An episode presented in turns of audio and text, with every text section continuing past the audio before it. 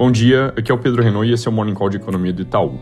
Hoje, os mercados globais começam um dia dominados pela crise Rússia-Ucrânia, que saiu do campo das ameaças depois que o presidente Putin fez um discurso longo, duro ontem, resgatando uma série de rancores sobre a história das últimas várias décadas, revelando ali um certo inconformismo com o arranjo global do pós-guerra e, mais objetivamente aqui, reconhecendo a independência de duas regiões separatistas da Ucrânia e enviando tropas para essas partes do país vizinho para garantir o que ele descreveu como uma transição segura dessas regiões para se tornarem territórios soberanos. Ele ainda disse que a Ucrânia deve parar qualquer ação militar imediatamente ou arcar com as consequências.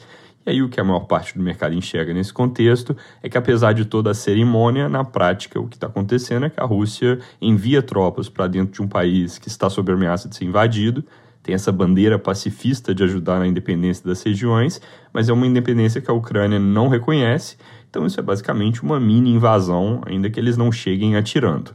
O aviso de que a Ucrânia não pode tomar nenhuma ação militar cria o pretexto para atirar e invadir para valer quando acabar acontecendo algum atrito, e isso é algo que é bem provável de aparecer nessa situação.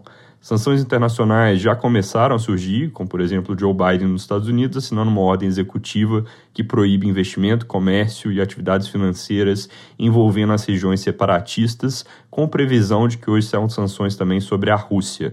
No Reino Unido, Boris Johnson falou que vão impor imediatamente sanções econômicas duras sobre a Rússia e essas regiões também. A Europa tende a fazer coisa similar.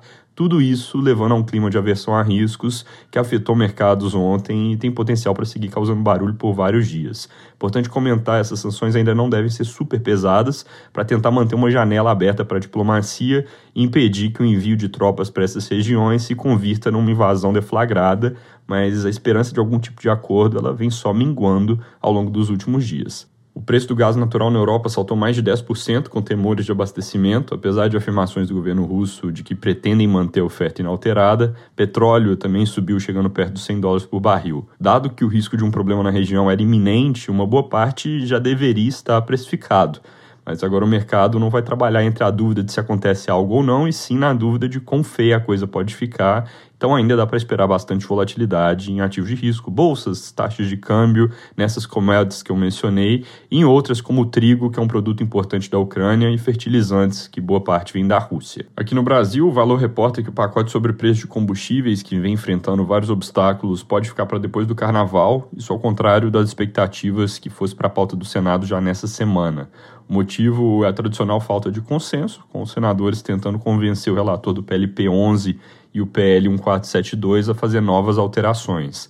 No caso do PLP, o principal ponto de atrito é se vai ter possibilidade de cortar ou não ICMS nos estados, que é o que o presidente Bolsonaro defende, o Arthur Lira também, mas acabou não incluído no parecer do senador João Paulo Prates.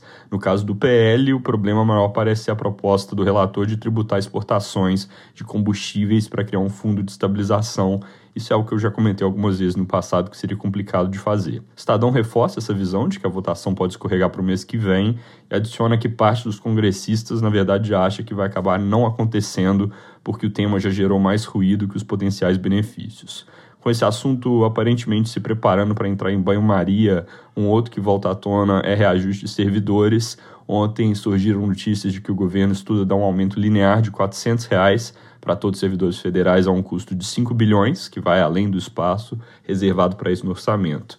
Mais tarde, o presidente Bolsonaro voltou a falar especificamente da Polícia Rodoviária Federal, que foi o centro da polêmica anterior, dizendo que eles merecem reconhecimento e pedindo que as demais categorias tenham compreensão sobre esse ponto. Segundo o jornal Globo, o governo pretende anunciar algo sobre o tema reajustes no mês que vem, algo a se acompanhar. Também vale mencionar que as polícias de Minas Gerais anunciaram paralisação por tempo indeterminado, buscando reposição salarial em negociações com o governo local. Isso é algo que é importante acompanhar por causa do efeito demonstração que pode gerar para outros estados ou outras categorias. Para terminar, a FGV acabou de divulgar a confiança do consumidor em fevereiro, que veio com alta de 2,9 pontos, depois de recuar 1,4 em janeiro, agora no patamar de 81,8, que ainda é um nível relativamente baixo. A melhora no mês veio tanto no componente de situação atual, que subiu um ponto e meio, quanto no de expectativas, que avançou 3,8, segundo a fundação, provavelmente impulsionado por melhora na percepção sobre a pandemia e possivelmente também ganhando alguma coisa com o Auxílio Brasil. Ao longo da semana saem as confianças dos diferentes segmentos empresariais. É isso por hoje, bom dia.